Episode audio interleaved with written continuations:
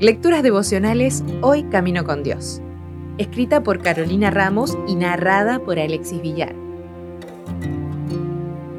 Hoy es 5 de septiembre. La lucecita del celular. Oh Jehová, de mañana oirás mi voz. De mañana me presentaré delante de ti y esperaré. Salmos 5.3. Hace varios años adquirí la costumbre de no agarrar el celular en la mañana hasta no haber terminado de hacer mi culto.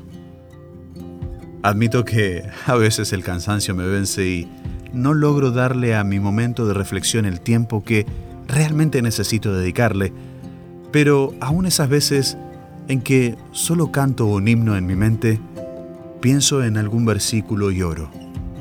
El celular queda en un segundo plano.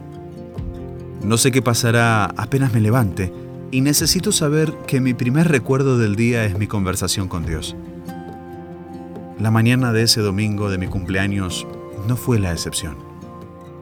Mi celular tenía la lucecita intermitente prendida desde la madrugada e imaginé que serían saludos tempranos. Pero antes de agarrarlo hice mi culto. Oré y le pedí a Dios que, en ese nuevo año de vida que comenzaba, me regalara más momentos con Él y más oportunidades para predicar. Le pedí que todo esto terminase pronto y que volviera a buscarnos. Ese fue mi deseo sin soplar velitas.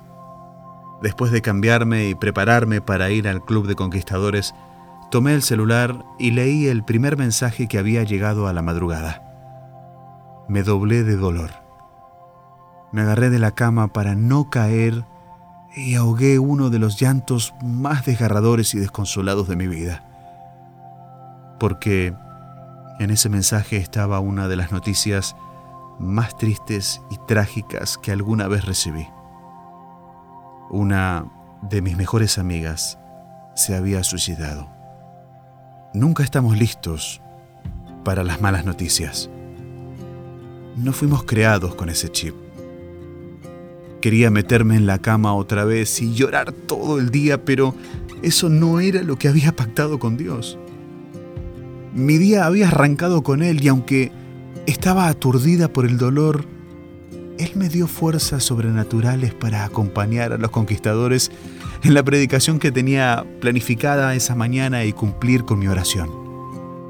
Otro día leeremos un poco más acerca de esto, pero quiero invitarte a que hagas de Dios lo primero en tu vida. No solo al tomar decisiones importantes a lo largo del día, sino al momento de comenzar, al despertar. Realmente nunca sabemos qué va a pasar y no hay nada mejor que afrontarlo con la certeza de que estamos de su mano.